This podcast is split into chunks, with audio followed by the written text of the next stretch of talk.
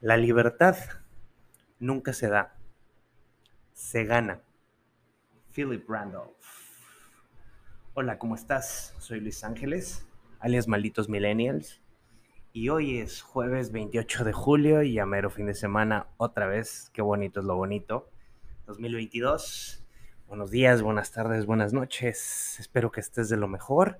Este espacio es en donde te platico brevemente los datos relevantes de ayer y probablemente de lo temprano de hoy en una newsletter llamada El Times, hecha por el equipo del fabuloso Memero White, no Mimero, Memero White Sican.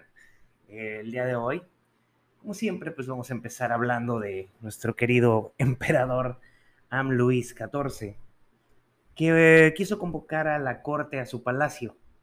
Así que ayer, o sea, miércoles 27 de julio, armó la magna peda en Palacio Nacional con los empresarios más fifí de México, hijo. O sea, ese güey no se junta con la chusma, güey. ¿Qué crees? Realmente no se junta con la chusma. Hizo pues, de ahí doña Betty y él se prepararon, pusieron a preparar unos tamalitos de, de chipilín con todo el amor, con el cariño de mamá. Y a la muy magna reunión llegaron personajes como mi tío consentido, don Carlitos Bremer, de Balú Casa de Bolsa. Don, Carlitos Bremer es fabuloso, cabrón. es un tipazo, maneja el canel, eh, la lana del canelo, eh, ayudó a Luis Miguel a salir de deuda. Carlos Bremer, perdón por el pequeño intermedio comercial, pero es de los pocos self-made millionaires de México y por eso aparte es norteño y este desde que Carlitos Bremer se fue de Shark Tank no es lo mismo Ah, se le quiere, se le respeta y se le admira el tío Carlos Bremer. Fue obviamente también el jefe de jefes, Carlos Lindomit, y Daniel Chávez de Grupo Vidanta, baby. ¿Dónde está Grupo Vidanta? En Nayarit, baby. Qué raro, ¿no? Qué raro que tenga compadres en Nayarit el señor. Este señor Daniel Chávez de Grupo Vidanta, de, de Vidanta, perdón, fue de hecho el que salió a la defensa de, del hijo de, de Elmo. ¿Se acuerdan cuando tuvo la bronca que este hombre vivía en una casa rentada de un gran ejecutivo de una petrolera gringa que tiene business con Pemex y él no tenía ingresos, pero que al parecer el presidente salió a defenderlo diciendo que al parecer su esposa sí tenía dinero, entonces pues bueno, ahí está toda la mancuerna, gran tipo, este Daniel Chávez que lleva a nuestro presidente a Nayarita a, a sus retreats de self-help y autopapacho, este, bien por él. Y bueno, después de hacer cuentas de lo que se gastó ahí en su pedita, el señor, el emperador Elmo, dijo que ahora sí va en serio este tema de la pobreza franciscana, que fue esto de la pobreza franciscana. O sea, ahora sí, ahora sí, ahora sí, va a reemplazar su fallida estrategia, digo, para que suene bonito, de la austeridad republicana con algo llamado pobreza franciscana. O sea, es decir, ahora todo, todo se va a recortar aún más para ahorrarse otros 2 mil millones, 2 mil millones de pesos, cabrón. O sea, imagínate nada más. Con esto, pues yo creo que va a seguir el status quo, que es que no se arregla nada, que la pobreza no se acaba y que él simplemente y su movimiento y su partido van a seguir teniendo dinero para, pues, los votos, que es lo que al señor le importa, ¿no? Entonces, pues, he ahí, he ahí lo de la, la, pobreza franciscana, qué horror, Dios mío. A toda la gente que es franciscana le, le pido una disculpa en nombre del emperador, de verdad. Y bueno, nuestro querido Aeroméxico recompuso el camino y evitó convertirse en un Viva Aerobús Bus, porque como les contaba, ayer canceló dos de sus rutas del Chaifa, el aeropuerto internacional. Perdón, abuelo Felipe Ángeles, qué horror que hayan escogido tu nombre para este aeropuerto y pues fue por falta de pasajeros. La aerolínea Aeroméxico ya no va a volar desde Pachuca hasta Cancún ni a Villahermosa, son los dos vuelos que canceló. Ahí tuvo dos eh, estuvo operando estas rutas y hablaba Aeroméxico que solo volaban cuatro pasajeros por vuelo, pues obviamente espantoso, o sea, de un aeropuerto espantoso, ¿quién carajos va a ir a un lugar como Villahermosa? Probablemente Cancún, pues bueno, ahí get pero pues no, no era como que yo creo que le, le interesaba a Aeroméxico monetizar, ¿no? y te aseguro que nadie iba en Premier y te aseguro que no había lounge. Hay lounge porque el otro día vi un lounge así espantoso como con mesitas de picnic. Qué horror. Pero bueno, en fin, Así las cosas con el Chaifa, chaparritos. Y bueno, hablando de estrategias aeroportuarias muy inteligentes del emperador, eh, advirtió que probablemente, como te decía, va a cerrar la terminal 2 de Benito Juárez porque pues la pinche chingadera está cayendo. Un cierre, estamos hablando de un cierre total de una terminal de uno de los aeropuertos más importantes del planeta. Y no sé si alguien quisiera decirle al emperador que pues más o menos esa era la cosa por la que queríamos tener un nuevo aeropuerto internacional de la Ciudad de México, pero pues quién sabe qué pasó ahí, se emberrinchó y acabó haciendo su museo de mamuts. Válganos la chingada. Y bueno, para dejar de hablar de los temas del señor emperador, eh, la mañanera, no sé si la han visto, que está como a dos de convertirse ya no en Venga la Alegría, en un matutino de un lugar como sea Victoria. Digo, quiero mucho a la gente de Victoria, pero algo así muy, muy, muy pequeño, así muy paupérrimo, porque el señor se la pasó echándole flores, y no es broma, ¿eh? A Eddie Small, comillas, gurú de moda, comillas, un tipo que es pues, un influencer ahí, digamos, chairísimo, que sí, se la vive en el Costco de Interlomas con su lana y sus carros y sus cuentas, pero es un chairazazo que se la vive cromándosela al emperador. Y bueno, pues eso le valió los elogios del presidente ayer que dijo que Small, el gurú de la moda, válgame, es muy bueno y muy inteligente por todas las bellas opiniones que le ponen las redes sociales. Pues sí, claro, o sea, si gente habla bien de ti, pues tú agarras tus dos horas y tu monólogo. ¡Ay! Se me movió el escritorio, disculpe usted.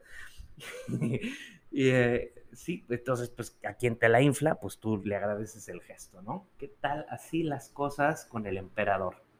Ahora, checa esto, te lo tengo que contar. Voy a cambiar a los deportes porque ya ven que quieren ustedes que le meta de chile dulce manteca. Con todo gusto le metemos chile dulce y manteca.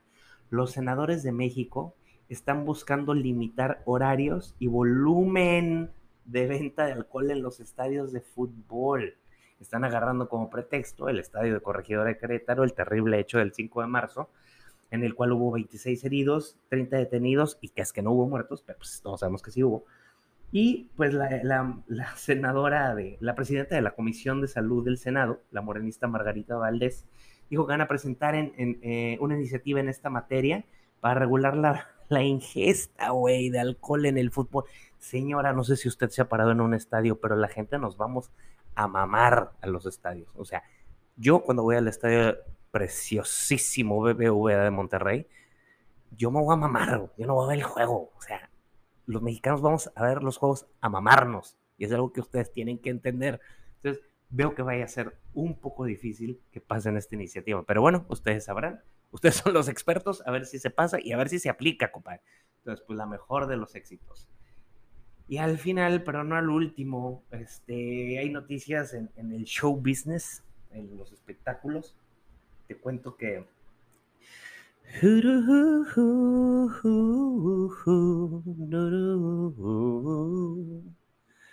You got hold of me. Chiquitito Shawn Mendes va a cancelar su gira. Eh, que era eh, por parte de Estados Unidos, de eh, algunas ciudades de Asia y Europa, porque está diciendo que tiene unos retos de salud mental. A mí Shawn Mendes me ha sido un gran compositor, un gran cantante, pero sí siento que está poniendo muy woke. Este, y pues está sacando, está sacando la casta, está diciendo que se siente mal y que ya se quiere ir a su casita y que ya no quiere ser famoso y que ya no quiere jugar a ser adulto, entonces ni a ser estrella. Entonces, pues bueno, una lástima a quienes hayan comprado boletos para ver a este cuate que es talentosísimo. A mí en lo personal sí me gusta mucho su música, su voz.